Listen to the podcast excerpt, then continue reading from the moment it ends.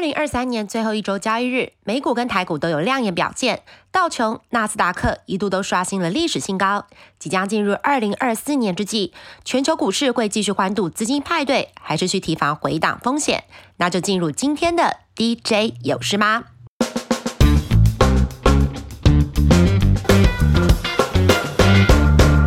先从美股切入，这次我们访问到的元富投顾美股分析师江光宇认为，相较于前波十月底的反转向上氛围，现阶段反倒要提醒预警。他从两个观点解读，一个是如果以标普五百目前接近四千八百点的点位来看，换算本一比已经约二十二倍，已经是历史区间的上缘，而且族群轮动几乎已经是全面蔓延，反映的是对降息的高度预期。他认为，极短期来看，美国元月初将公布的非农就业以及第二周公布的物价数据，对市场预期降息的氛围不会有太大的反转，有助于支撑美股元月行情初期的高档震荡。不过中旬以后会进入企业财报周，会是比较大的挑战。提醒投资人对元月行情要且战且走，拉高风险意识。但从中长期来看，指数适度的休息，反倒有助实际降息后的指数表现。回到台股，精选的热门族群有一个比较新的面孔是软板材料，领涨的是软板基板大厂台红，股票代号。八零三九，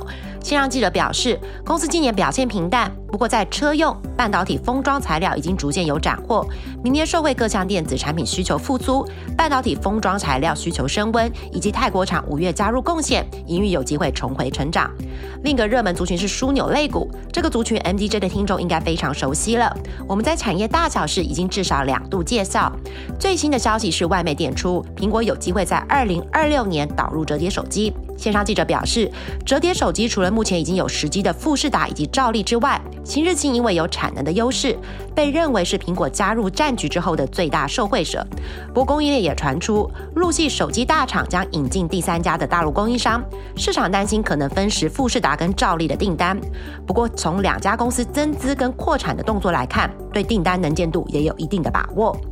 最后一个入选，过去一周涨幅比较大的是 USB IC 族群，热炒的题材还是 USB 四点零跟 Type C 的转换潮，在 AI PC 将加速高速传输界面的转换潮之下，领头羊的厂商翔硕、普瑞 KY 受惠程度较大。最后是台股大事，跨年回来的第一周，把说相对清淡，不过尾牙也即将开始，有些报价讯息要领先在这里跟听众朋友分享。一个是近期攻占版面的货柜航运，线上记者指出。播出的今天下午将出炉的上交所报价，欧洲线以及部分的亚洲线还是看涨。在红海危机尚未完全解除之下，阳明、长荣的欧洲线以及万海的美东线都还是会绕好望角拉长航线，有利于运价。目前看来，一月中旬之前报价都会续涨，带动货柜航运商元月本业都有机会赚钱，以有利于下阶段的年约谈判。不过，越靠近农历年前，货柜运量将大减，报价可能逐渐有行无市。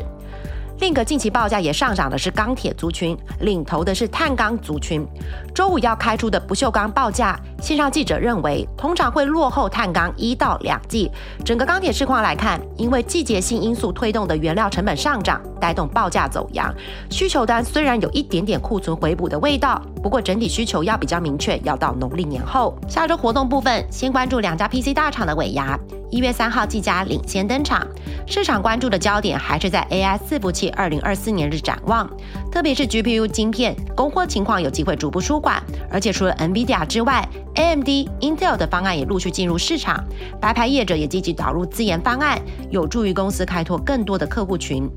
另一家大厂华硕尾牙则是在四号接棒。线上记者点出，相较于二零二三年 AI 伺服器主导，近期接棒演出的 AI PC 概念股，包括宏基、华硕、人保等等。华硕同时拥有两个题材，预期走过了今年低谷之后，二零二四年 PC 市场将有低中个位数的回升。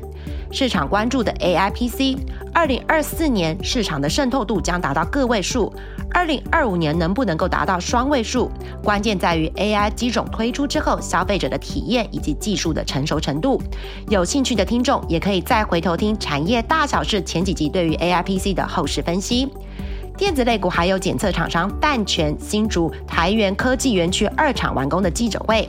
公司在五纳米以下的先进制程材料分析具备领先的地位。随着二纳米的加速研发，加上中国半导体研发需求持续增温，以及加速布局日本市场，二零二四年营运正向看待。生技类股的长盛要召开法说会，公司在国内细胞免疫疗法的市场收案数一直都居于领先的地位。不过市场关注的焦点还是在 CAR-T 应用在实体肿瘤的发展进度，预计二零二四年上半年有机会正式启动临床一二期的收案。以上就是这周的 DJ 有事吗？怎么觉得二零二四年第一周的活动有点清淡？不过历经了年底活动的疯狂乱斗，类股无论是无机或者是有机之谈，都轮涨过一波之后，确实也需要重新整理步伐。MDJ 团队已经紧锣密鼓准备二零二四年的潜力族群，准备要跟听众朋友分享，敬请期待。那就预祝各位二零二四年投资更登峰，下周见喽，拜拜。